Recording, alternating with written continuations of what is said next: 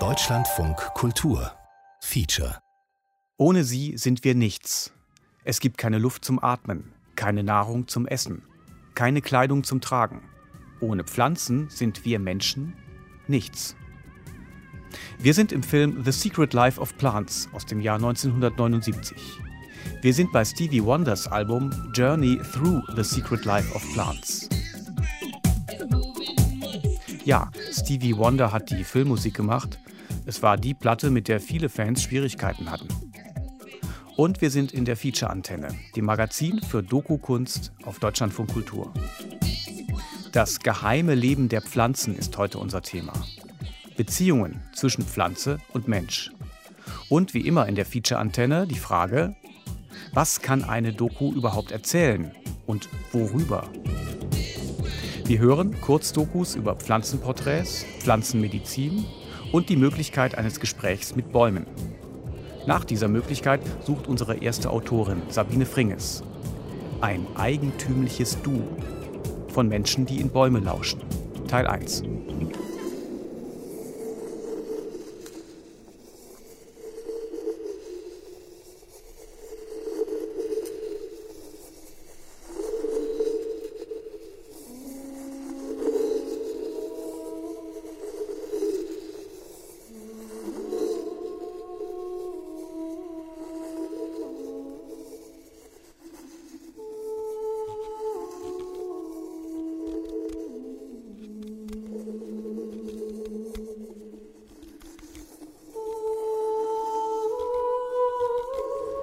Ich würde sagen, wir gehen hier einzeln durch das Tor. Und ne, wenn vor der Mannfrau weitergegangen ist, kann die nächste, der nächste hier sich hinstellen und mit dem Baumtor Kontakt aufnehmen. Na, wenn ihr wollt, könnt ihr auch euch verneigen, Hände vielleicht in Namaste geben.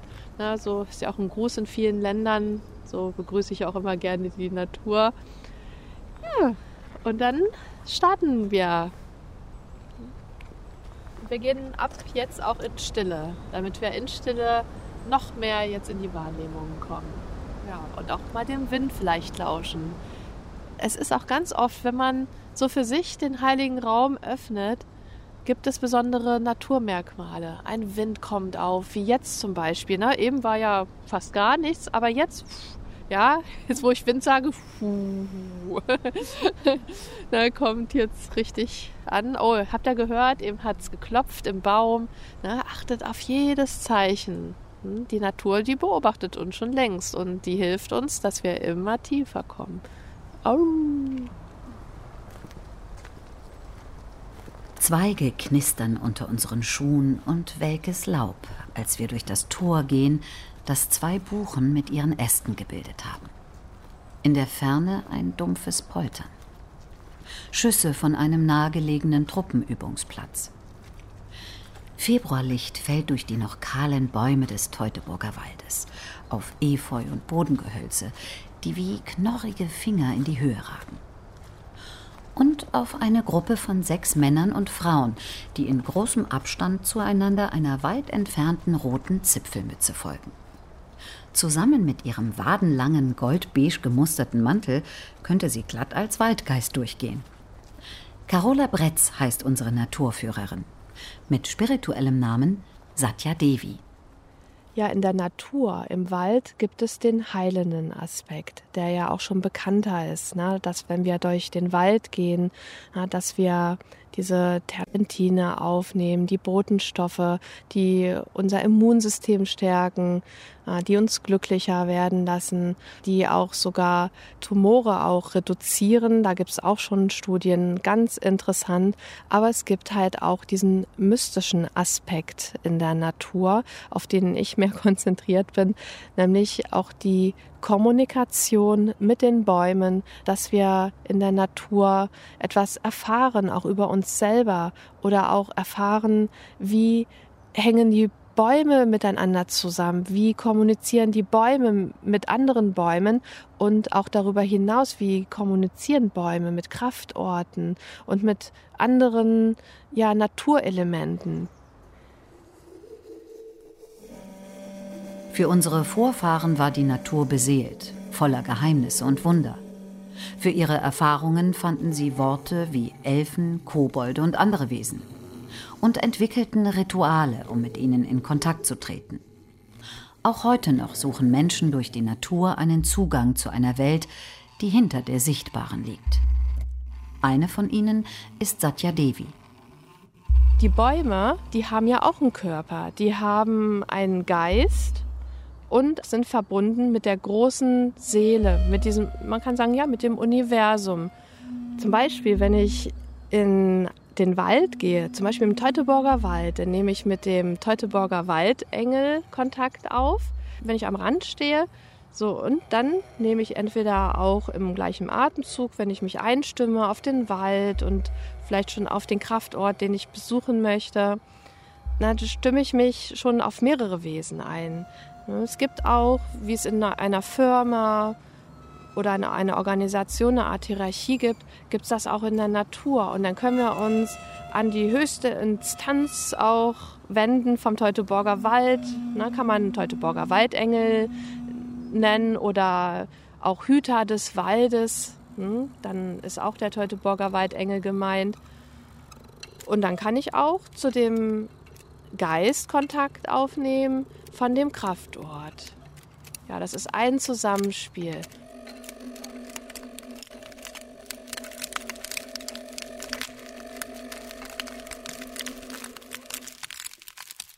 Waldengel, Hüter des Waldes, Geist des Kraftortes.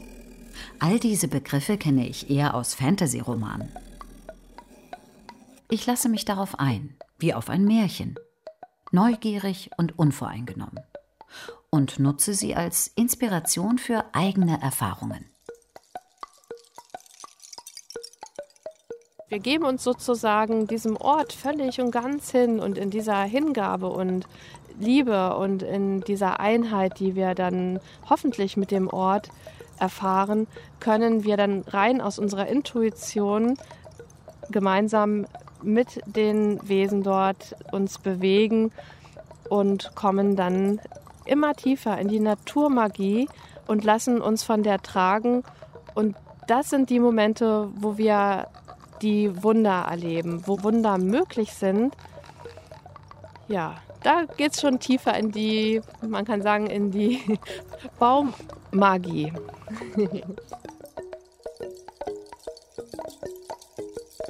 Erste Baumbegegnung.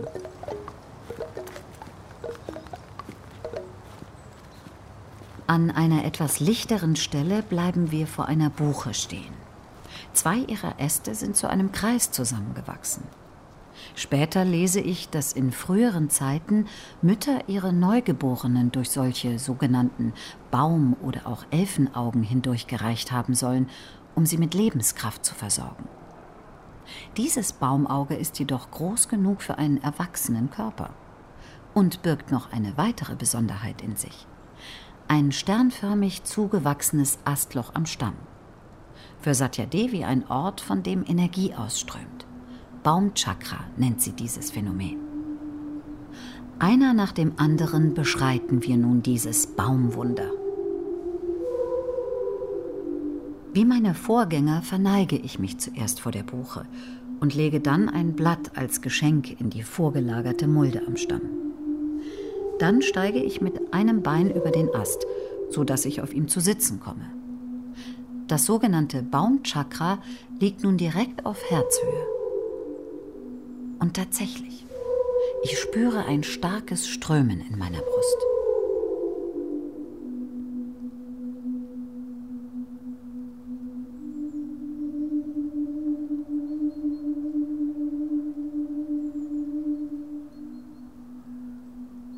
Das war meine erste mystische Baumwanderung mit Satya Devi.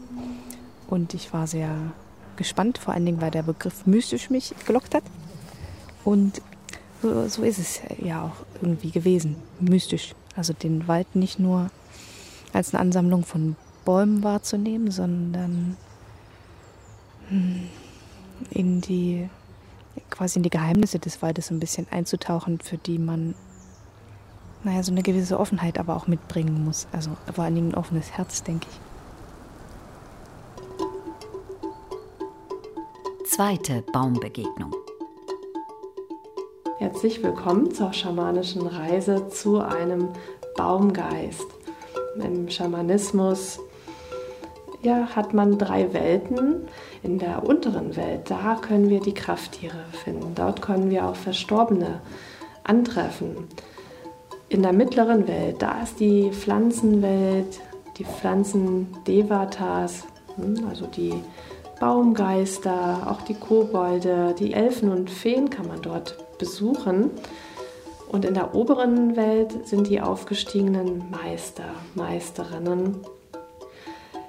Und wir reisen heute in die mittlere Welt, wo wir einen Baum besuchen wollen.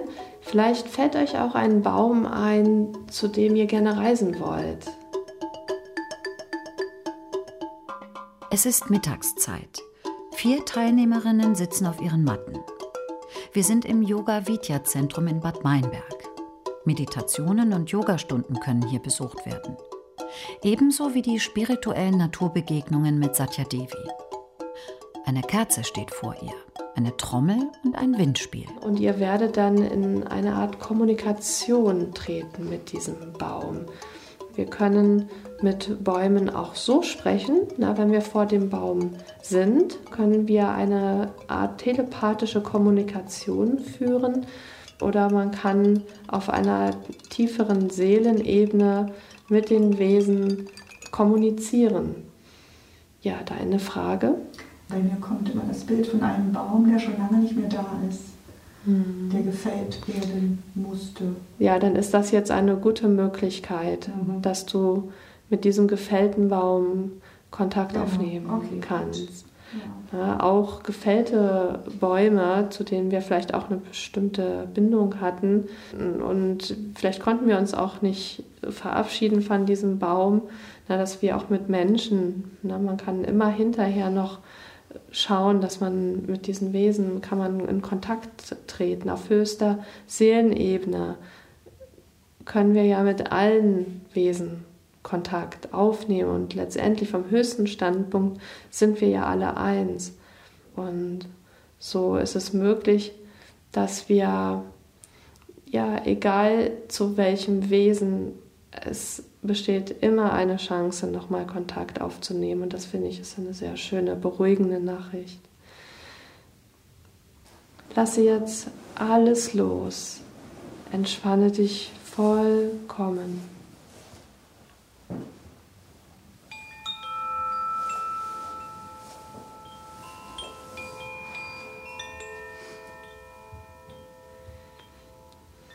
Betrete den heiligen Moment.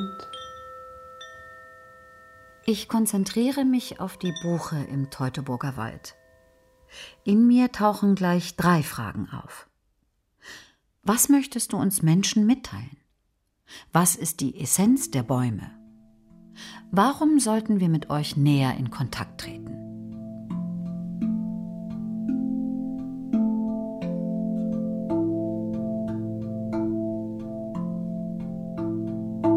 Die Antwort kommt in Form eines Gefühls.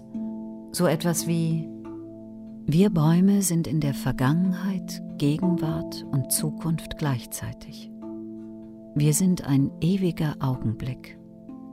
Wir sind hier, um euch Kraft zu geben. Eine Beständigkeit in diesem Wandel des Lebens. Und dann so etwas wie das Leben ist traurig und schön zugleich. Beides gehört zusammen. Aus dem einen entsteht das andere und umgekehrt.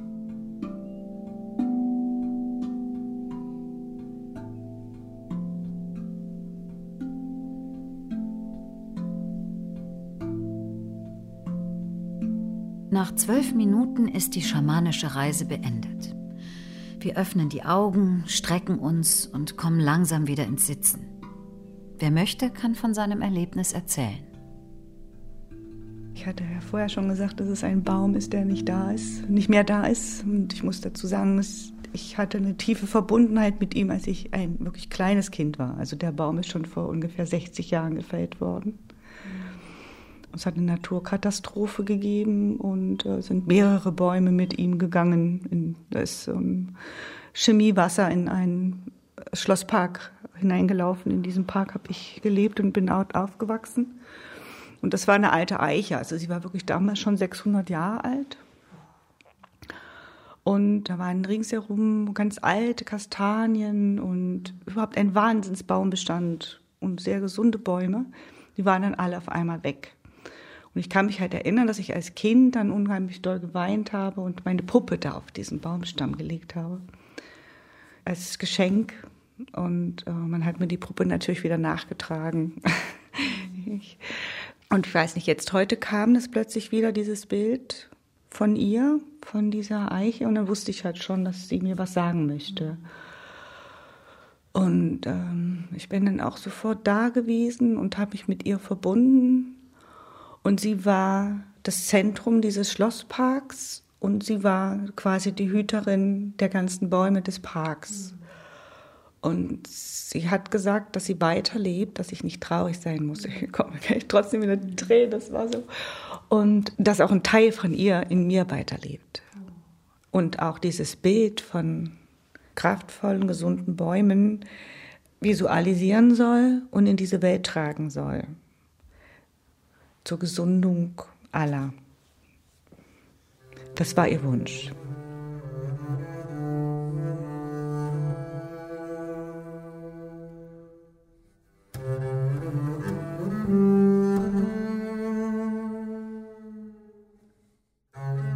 Du wirst mehr in den Wäldern finden als in den Büchern. Bäume und Steine werden dich Dinge lehren, die dir kein Mensch sagen wird. Bernhard von Clairvaux und Erich Kästner schreibt: Mit Bäumen kann man wie mit Brüdern reden. Wer ist das, der da im inneren Zwiegespräch antwortet? Aus welcher Quelle speist sich diese innere Bruderstimme? Von einem eigentümlichen Du spricht der Dichter Novalis. Wird nicht der Fels ein eigentümliches Du, eben wenn ich ihn anrede? Und was bin ich anderes als der Strom, wenn ich wehmütig in seine Wellen hinschaue und die Gedanken in seinem Gleiten verliere? Fortsetzung folgt. Nicht nur mit Pflanzen, sondern auch über Pflanzen zu reden, ist eine Kunst. Satya Devi spricht von Waldengeln und Hüterwesen. Der Kultfilm The Secret Life of Plants zieht alle Register, um Pflanzen zu Protagonisten einer dramatischen Handlung zu machen.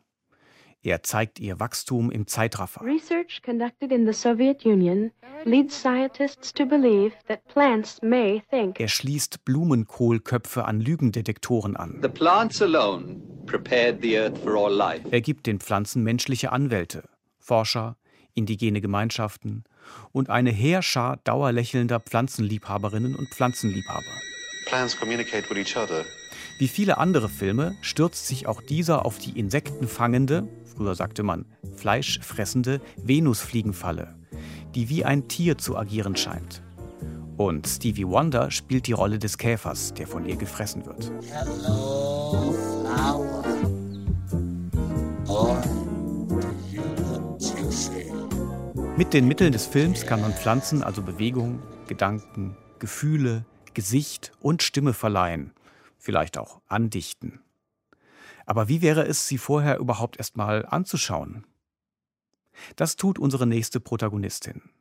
Silvia Peter betreibt in Franken eine Galerie für botanische Kunst. Die Abgelegenheit des Ortes täuscht, denn botanische Kunst ist eine weltweite Szene mit Vertretern in zahlreichen Ländern. Unsere Autorin Rosi Füglein hat sie bei ihrer Tätigkeit begleitet. Die Schönheit im Kraut. Gemalt und erzählt von Silvia Peter.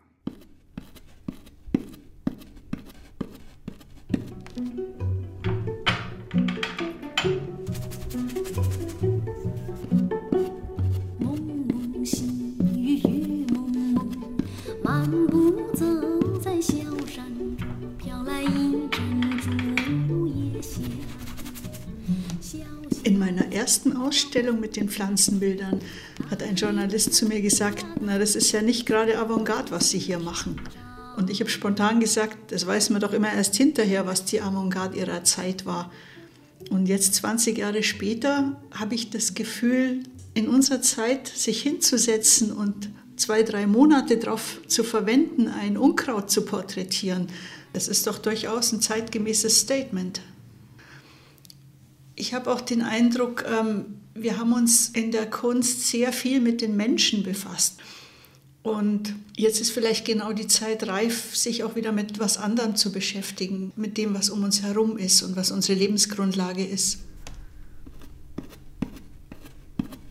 Die Darstellung der Pflanze ist natürlich eine sehr alte Kunst. Es ist aber so, dass sie so gut wie nie eine freie Kunst war. Die stand immer im Dienste von etwas, meistens im Dienste der Wissenschaft. Also die ganzen alten Darstellungen sind eigentlich für Kräuterbücher entstanden. Aber dass jetzt jemand in der europäischen Kunstgeschichte ein Porträt einer Pflanze gemalt hat, wo es auch um nichts anderes geht, sondern nur um die Pflanze, das gibt es so gut wie gar nicht. Die einzige Ausnahme ist vielleicht Dürers großes Rasenstück oder die Handvoll anderer Pflanzenbilder, die der gemacht hat. Aber vorher gab es sowas nicht und hinterher auch nicht. Was wir botanischen Künstler heute machen, ist tatsächlich Pflanzen porträtieren. Die Abbildungen von Pflanzen für Kräuterbücher waren didaktische Pflanzenporträts. Ich mache poetische.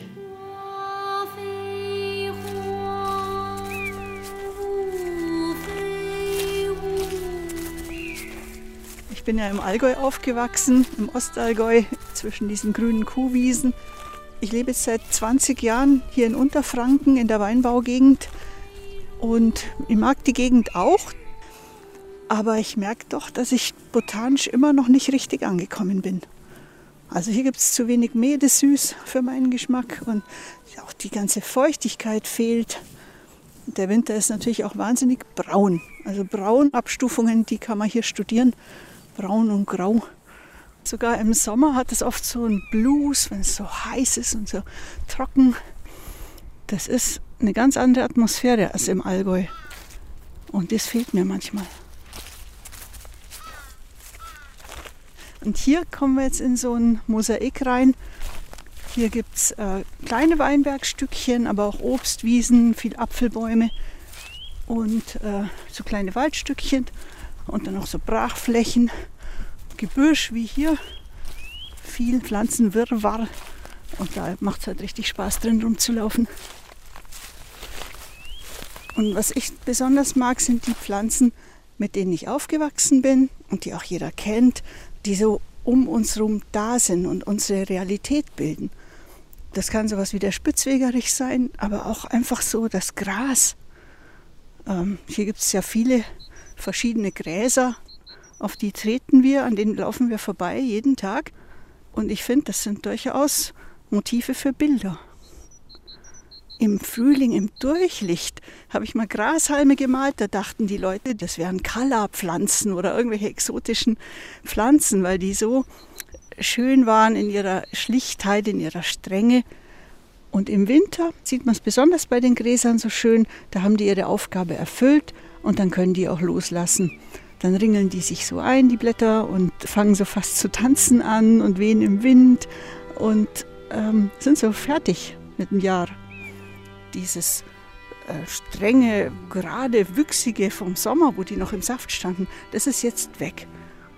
Und das finde ich eine ganz schöne Parallele auch zu uns Menschen. Also jedes Bild von einer Pflanze erzählt auch was über das Leben allgemein.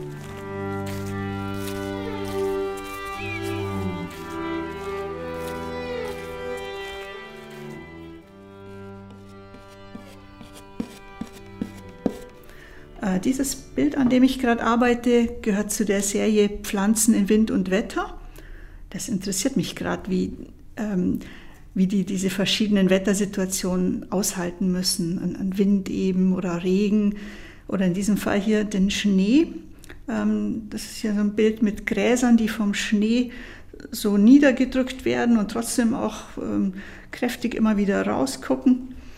Und ähm, Ich habe mir überlegt, dass ich den Schnee am besten so male, wie er in der Natur auch entsteht. Nämlich, äh, ich habe erst eine dunkle Fläche angelegt und da tupfe ich in weiß den Schnee drauf.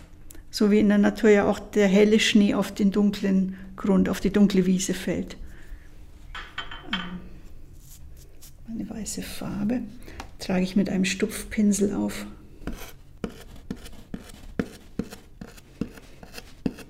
So Stück für Stück arbeite ich mich hier durch das Bild. Das ist eine recht meditative Arbeit.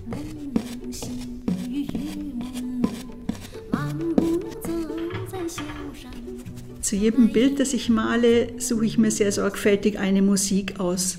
Denn an so einem Bild sitze ich also nicht nur ein paar Wochen, sondern oft sogar zwei, drei Monate. Da ist man ja nicht immer in derselben Stimmung. Und da hilft mir die Musik dann wieder in die bestimmte Stimmung dieses Bildes reinzukommen. Die letzten Wochen habe ich sehr gern eine CD von Gong Lina gehört. Das ist eine chinesische Sopranistin, äh, die Kompositionen von ihrem Mann singt. Das ist ein Allgäuer. Und dass das so was Fremdartiges mit drin hat, wie das Chinesische, das erinnert mich oft daran, dass die Pflanzen ja auch was Fremdes sind, dass die nicht so sind wie ich.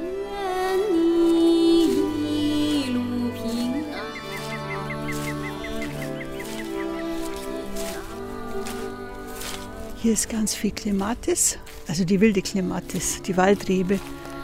Das sind die, die man beim Autofahren oft im Abendlicht so schön leuchten sieht. Die sind wunderschön. Hier ist zum Beispiel eine, die würde ich mir jetzt aussuchen. Der sieht man richtig an, dass sie gerade nicht so gute Tage hinter sich hat. Die sieht aus wie, wie so ein Hund nach dem Regen, wenn er reinkommt. Und zu sowas, ähm, da habe ich halt mehr Gefühle als jetzt zu den schön aufgeblühten Blüten. Es gibt ein stärkeres Bild.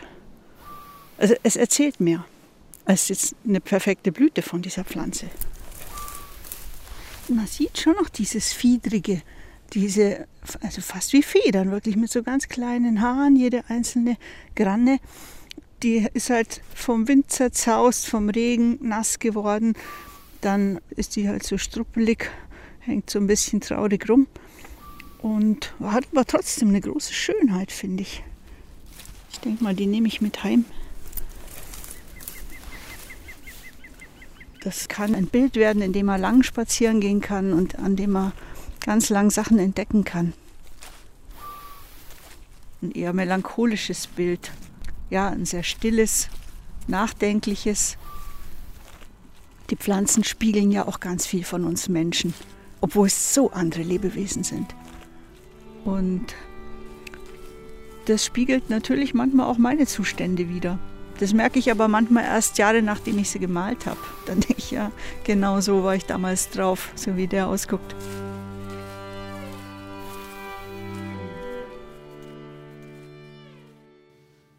Die botanische Kunst lehrt einen viel Geduld und Bescheidenheit und Respekt.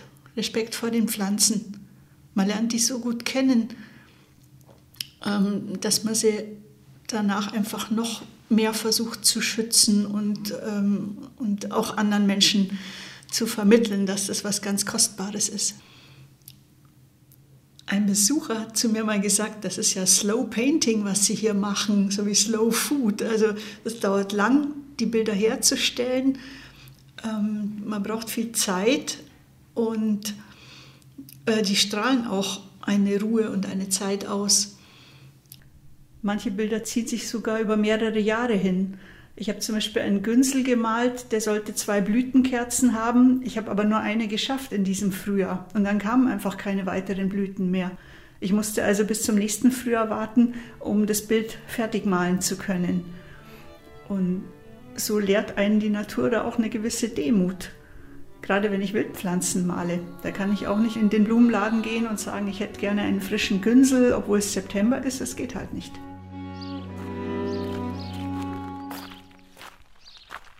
Wenn man hier entlang läuft, sieht man, äh, dass es hier ums Dorf rum eigentlich noch so ein schönes Mosaik gibt äh, mit, mit ganz verschiedenen Dingen. Davon ist so ein ganz kleiner Weinberg, da ist ein Acker, hier ist so eine richtige Brachfläche. hinten mit ein paar Obstbäumen, aber hier ist doch mal ein ziemliches Stück, wo einfach nur das Kraut so rumsteht. Ähm, hier wurde nie gemäht, den ganzen Sommer nicht. Das ist, zum Teil steht das noch 1,20 hoch, zum Teil ist es umgedrückt. Und äh, der Erdrauch ist hier viel, der Gauchheil. Das sind so kleine alte Lieblingspflanzen von mir. Also wenn ich so eine Fläche sehe, dann freue ich mich immer. Da dürfen die Pflanzen halt auch so wachsen, wie sie wachsen. Und das sind natürlich auch die heimischen Arten. Das ist kein Vergleich mit diesen angepflanzten Blumenwiesen, die gerade für die Bienen viel gemacht werden, wo dann auch viel nordamerikanische Arten beigemischt sind. Ähm, das sieht auf den ersten Blick auch schön bunt aus, aber mein Herz schlägt mehr für diese Flächen, wo ich wirklich die Pflanzenwelt sehe, die in diese Landschaft passt und die hier schon ewig lang ist. Und zum Glück haben wir hier ums Dorf rum noch ein paar solche Flächen. Ich hoffe, dass sie noch lange erhalten bleiben.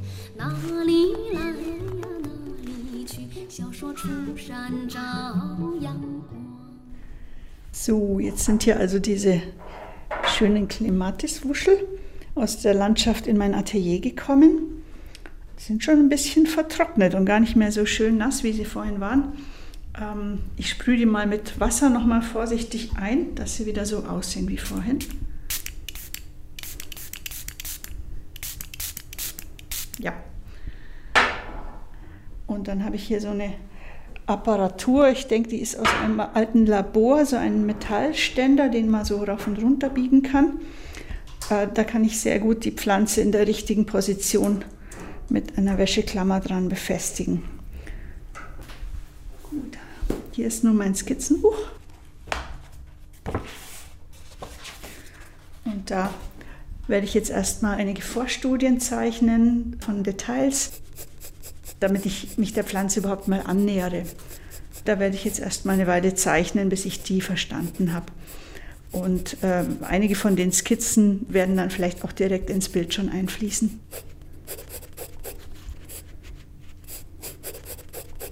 Wenn ich Pflanzen male, ist das natürlich in erster Linie meine persönliche Liebe dafür.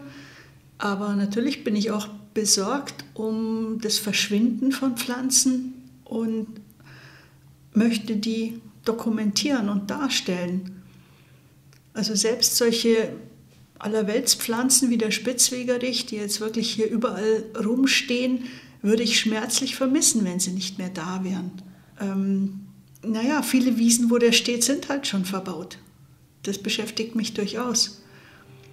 Und ich glaube, dass die botanische Kunst ein ganz wichtiger Teil der aktuellen Kunst ist und immer wichtiger werden wird, weil äh, ganz viele Menschen sich nach einer Versöhnung mit der Natur sehnen, dass es wieder gut ist, dass wir wieder Respekt davor haben und, und sie bewahren und nur sinnvoll nutzen und nicht übertrieben nutzen oder gar ausbeuten. Und dazu passt diese botanische Kunst, weil die die Pflanzen ja direkt auf einen Sockel stellt. Also gerade durch diese viele Zeit, die man in ein Bild reinsteckt, ehrt man die Pflanze ja.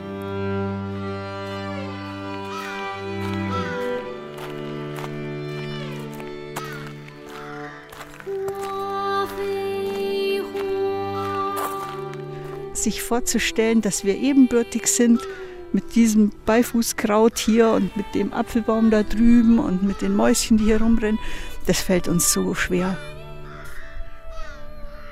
Aber die Krone der Schöpfung sind nicht wir, sondern das sind schlichtweg alle Lebewesen, die noch da sind, denn sonst wären sie nicht mehr da.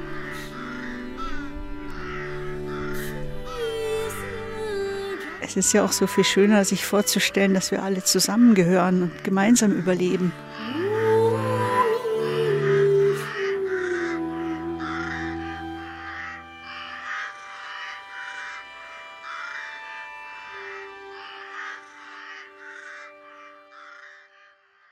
Die Schönheit im Kraut.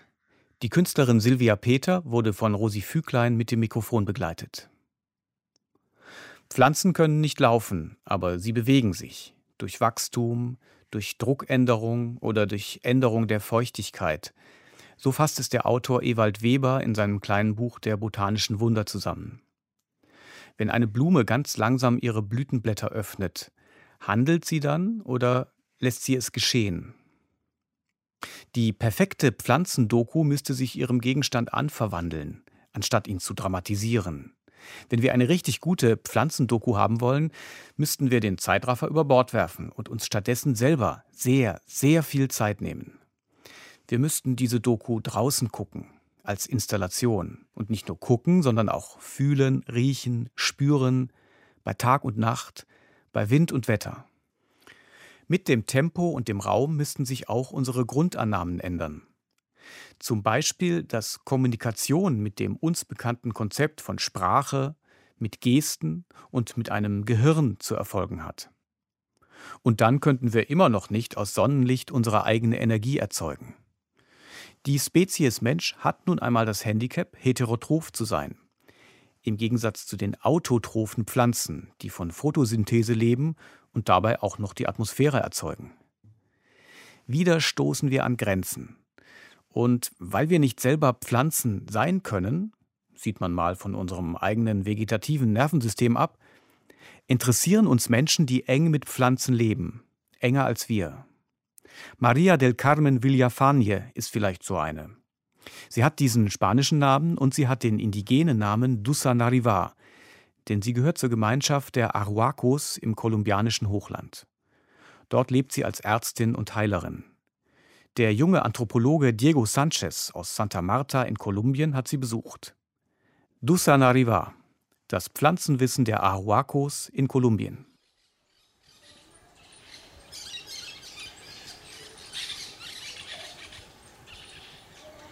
Die Sierra Nevada de Santa Marta birgt Erfahrungen für ein ganzes Leben.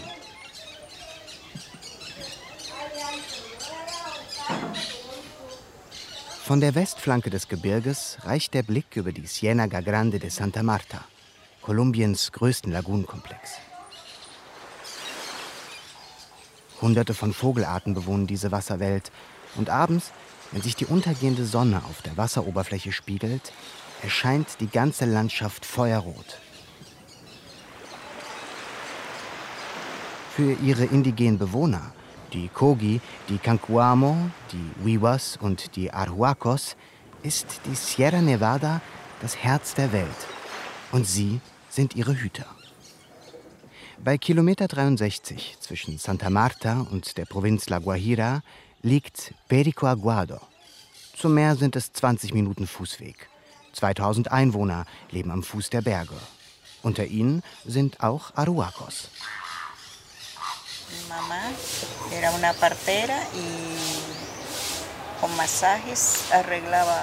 Meine Mutter war Hebamme und konnte Knochenbrüche durch Massagen richten.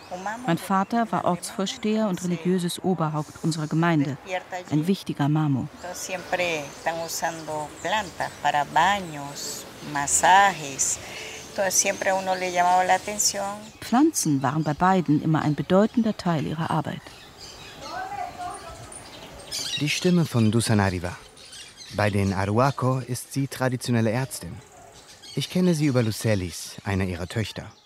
Und vorher hatte mich ihr ältester Sohn, Sekunguma, schon in ihr Haus eingeladen, damit ich mehr über traditionelle Medizin erfahre. Ich war auch schon mal zufällig dort gewesen, aber im Denken der Indigenen gibt es keine Zufälle. Alles ist verbunden, auch die traditionelle Medizin und die Spiritualität.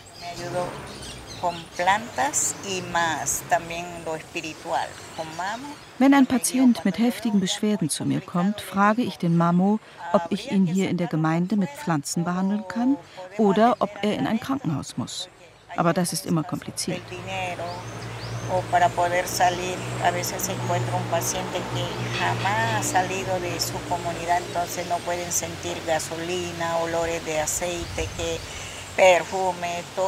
Das Krankenhaus ist teuer.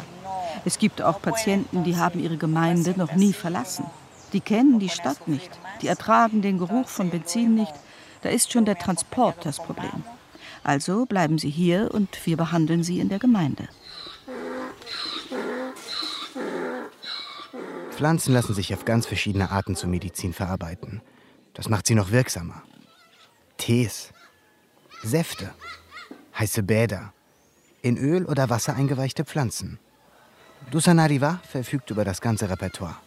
egal ob sie schwierige Geburten begleitet oder Covid-19 behandelt. Bei Geburten benutze ich Baumrinde, damit der Geburtskanal sich öffnet. Ganz gut hilft die Rinde vom Mango- oder Lorbeerbaum. Daraus mache ich dann Säfte, die die Frauen trinken. Oder sie baden in heißem Wasser mit der Rinde. Nach zwei, drei Stunden ist das Kind dann da. Es para ayudar a dilatar. O de no puede ser laurel. La corteza le va a ayudar. Todas son bebidas que le da y aparte de eso son baños de planta, darle mucho calor si se puede meter en una latina o una ponchera, agua caliente. Eso no hay dos horas, tres horas ya salido de después que maneje. Mein eigener Sohn hatte Covid. Covid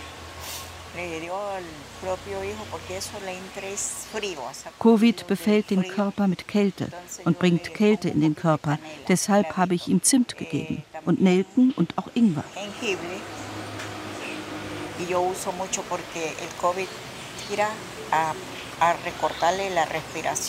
Die flache Atmung befreie ich mit Brennnesseln, eine Art, die hier in der Sierra wächst und furchtbar piekt. Die Atemnot bei Covid stresst den Körper. Diese Unruhe behandle ich mit Kamillenblüten. La ortiga, que es arrastrera, se pica bastante. Entonces yo siempre he mantenido, entonces metía ese, la Wenn die Patienten durch die Atemnot nicht schlafen können, mische ich Äpfel mit Kamillenblüten. Das hilft, den Patienten zu beruhigen. Ich verwende auch Kokablätter. Die haben einen schlechten Ruf wegen der falschen Verwendung. Aber die Pflanzen benutzen wir hier schon seit vielen Jahrhunderten.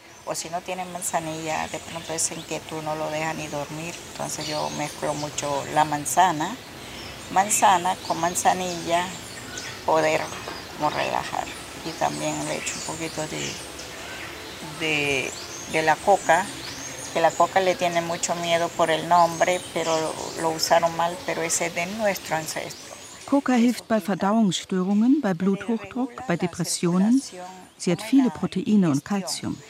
Aus Coca-Blättern mache ich dann Säfte und das hilft dann auch den Abwehrkräften gegen Covid. Entonces yo lo uso mucho en batido de jugos, eh, porque cuando hay COVID le baja la defensa.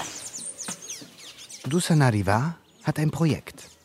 In jedem Aruaco-Dorf soll ein Gemeinschaftsgarten entstehen. Für Heilpflanzen und auch für Gemüse.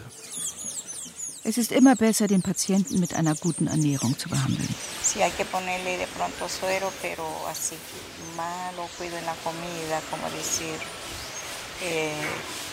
La eh, alimentación que tenga como hierro, hígado o lenteja, bueno, verdura, las frutas. Manchmal muss es auch sein, dass ein Tropf gelegt wird. Aber über die Ernährung schaffe ich es eigentlich immer besser. Leber zum Beispiel, die hat viel Eisen oder auch Gemüse. Alles nicht zu kalt, sondern Zimmertemperatur. Die Temperatur ist wichtig. Viene a veces sofocado y cogió, ahí es donde recibe los resfriados. Y eso va quedando. O son vientos que se queda dentro de uno. Hay personas que le da, dura mucho tiempo bañándose, o acalorado tomó agua fría y se le quedó el frío como andando. Bei mir zu Hause trinke ich kein gekühltes Wasser, denn damit erkältet sich der Körper. Das sind Winde, die im Körper bleiben. Wenn man zu lange duscht oder erhitzt ist und dann kaltes Wasser trinkt, dann wandert die Erkältung wie eine Kapsel durch den Körper und geht nicht mehr weg. Vom Bauch geht es dann in die Hüfte, dann in die Schulter oder ins Knie und das schmerzt sehr.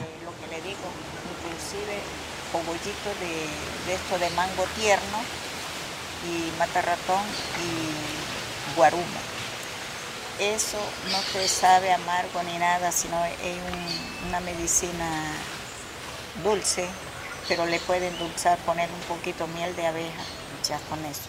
Das behandle ich mit Sternanis und Zimt oder mit Kamillenblüten. Ich verarbeite auch die weichen Mangoherzen. Außerdem mache ich Säfte aus Blättern des Trompetenbaums. Mit etwas Honig schmeckt das sogar sehr gut. Bevor die Pflanzen verwendet werden, muss die Mutter Erde um Erlaubnis gefragt werden. Der Marmor stellt diese Verbindung her und sagt, wie sie gesammelt werden sollen und wie weit entfernt man sie suchen darf. Spirituelles und Materielles, Und dazu gehört auch die Gesundheit, müssen im Gleichgewicht sein. Und das hängt von der Achtung für die Mutter Erde ab. Eh, desde que se ha puesto, como decir, puesto de salud en la sierra, promotores, eh, pues se ha ido abandonando un poco lo que es las plantas, los baños. Seit Mediziner aus den Städten in die Berge kommen, geht das Heilen mit Pflanzen und Bädern verloren. Man muss ja weit laufen, um die Pflanzen zu finden, und das ist mühsam.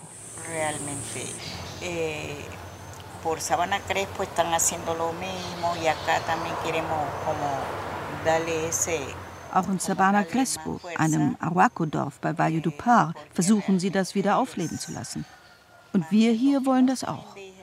Denn auch die Nicht-Indigenen haben die Vorzüge der traditionellen Heilmethoden entdeckt und suchen gezielt danach. Wir versuchen, das traditionelle Wissen zu erhalten. Viele Alte, die viel Wissen hatten, sind ja leider schon gegangen.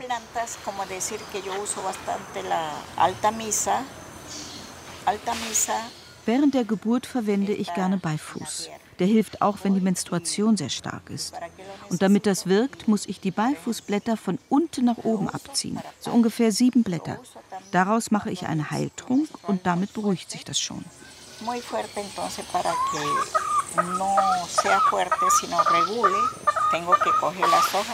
Und wenn ein Kind nicht aus dem Bauch kommen will, dann muss ich den Beifuß von oben nach unten abreißen tengo que coger la hoja para abajo. Dann bitte ich um die Erlaubnis zu heilen und reiße die Blätter ab. Alles hat sein Geheimnis und seinen Zweck.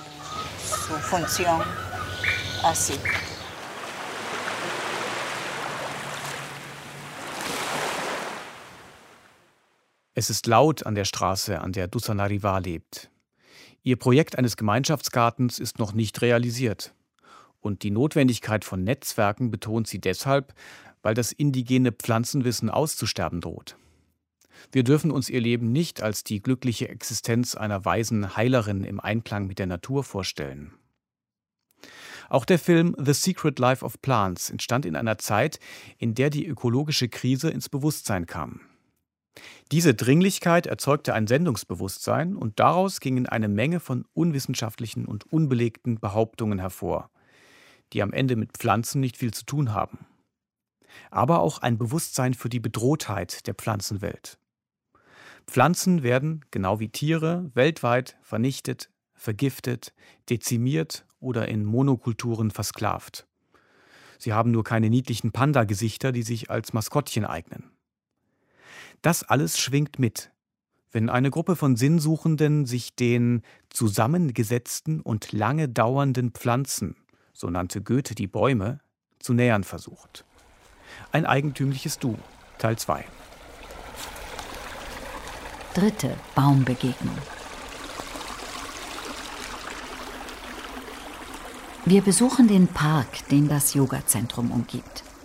Silvaticum heißt das große Gelände hinter den drei ehemaligen Klinikgebäuden, in dem in den 1960er Jahren Bäume aus 14 Regionen der Erde angepflanzt wurden. Je nach Wuchs entdeckt Satya Devi in ihnen verschiedene Funktionen. Die Rede ist von Hüter, Wächter und Weltenbäumen. Bäume als Wegweiser, Eintrittstor, Heiler und Ratgeber. Sind wir hier am Eingang des Baumtempels. Und schaut mal, hier ist ein ganz besonderer Baum. Das ist ja ein Hüterbaum und schaut mal, ob ihr besondere Merkmale seht, Phänomene, beobachtet mal den Baum. Das Auffächern, dieses sich verdrehen und so zur Seite aufspannen. Und fällt euch auf, dass er besonders zu einer Seite geneigt ist? Mhm, nach rechts. Ja, das ist ein Phänomen, weil Bäume, die wollen Licht haben, also die Blätter, ne, wegen der Photosynthese. Aber hier, da wächst richtig rein ins Dunkle. Ja, wenn ihr sowas mal seht, dann wisst ihr, hier ist irgendwas. Hier geht es nicht mit rechten Dingen zu. Oder vielleicht gerade hier geht es mit sehr guten Dingen zu. Und na, hier bleibt ein Schamane stehen und weiß, hier ist ein Eingang zu einem besonderen Ort. Dieser Baum, der hat auch Baumaugen weiter unten am Stamm. Vielleicht habt ihr schon gesehen, dass unten am Baum kommen ganz viele neue Äste raus und diese dünneren Äste, die da rauskommen am Stamm unten, die verschmelzen wieder so einen Meter weiter darüber wieder mit dem Baum und na, so ein Hohlraum entsteht. Das sind die sogenannten Baumaugen. Ja, wenn man die sieht an Bäumen, das sind immer Heilbäume ja, und auch oft Wächterbäume.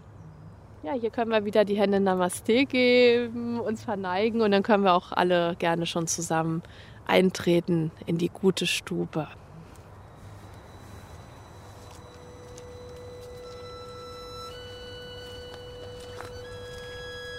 Einer Überlieferung zufolge soll Mahatma Gandhi auf die Frage von Albert Einstein, was für ihn der Gruß Namaste ausdrücke, geantwortet haben: Ich ehre den Platz in dir, in dem das gesamte Universum wohnt. Ich ehre den Platz des Lichts, der Liebe, der Wahrheit, des Friedens und der Weisheit in dir. Ich ehre den Platz in dir, wo, wenn du dort bist und auch ich dort bin, wir beide eins sind.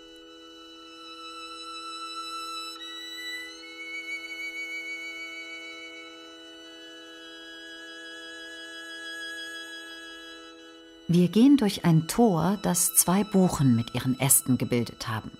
Von hier aus führt ein Pfad in einen Kreis von Fichten. Durchschreitet man ihn, gelangt man zur einzigen Kiefer, die sich in diesen Kreis einreiht. Eine Kiefer von eigentümlichem Wuchs, kräftige Äste, die wie ein Elefantenrüssel geschwungen sind. Für die Schamanin ein Zeichen. Dieser Baum, der kann sehr viel uh, geben. Der hat viel Kraft. Und so können wir uns jetzt auf den Baum mal einstimmen. Satya Devi zündet ein Räucherstäbchen vor der Kiefer an. Wir legen kleine Geschenke vom Wegesrand, Zapfen, Steine und Blätter vor dem Baum nieder.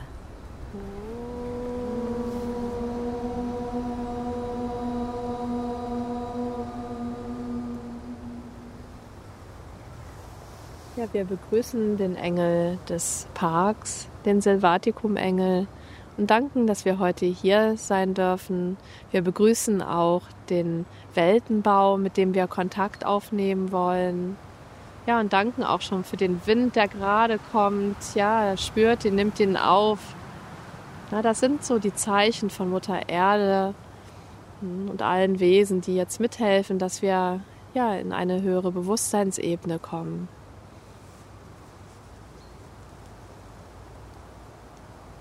Ja, so möge sich der heilige Raum jetzt weiter öffnen und mögen wir auch empfangsbereit sein für die Eingebungen. Es ist kühl und es regnet in Strömen. Aber unter dem Schutz des dichten Nadeldachs bleiben wir trocken. Die Augen geschlossen, nimmt jeder von uns Kontakt zum Baum auf und lauscht zugleich in sich hinein.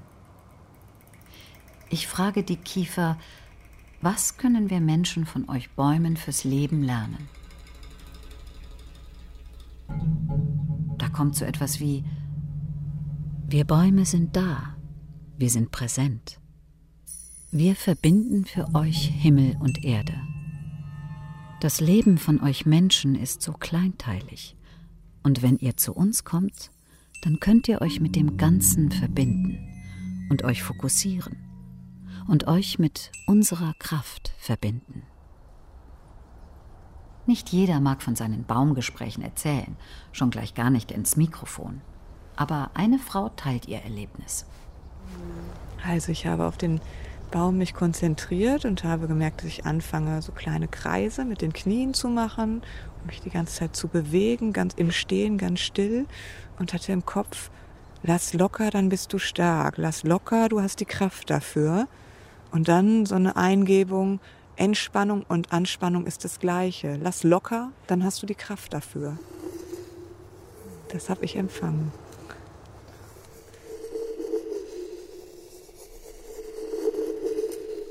Es ist Sonntag, Tag der Abreise. Die Sonne scheint über dem Bahnhof von Hornbad Meinberg. Die Luft ist klar. Kein Mensch zu sehen. Das Bedürfnis, mich zu bedanken, steigt auf. Für den Frieden und die tiefe Naturverbundenheit, die ich hier erfahren durfte. Da höre ich einen Schrei aus der Höhe. Ein Bussard nähert sich dem Bahnhof. Ein weiterer folgt. Als ich kurz darauf wieder nach oben blicke, sehe ich direkt über meinem Kopf die beiden hoch am Himmel kreisen. Dann taucht ein weiteres Bussardpaar auf. Es fliegt nur wenige Meter entfernt von mir über den Gleisen. Kurz bevor der Zug einfährt, sind sie wieder weg.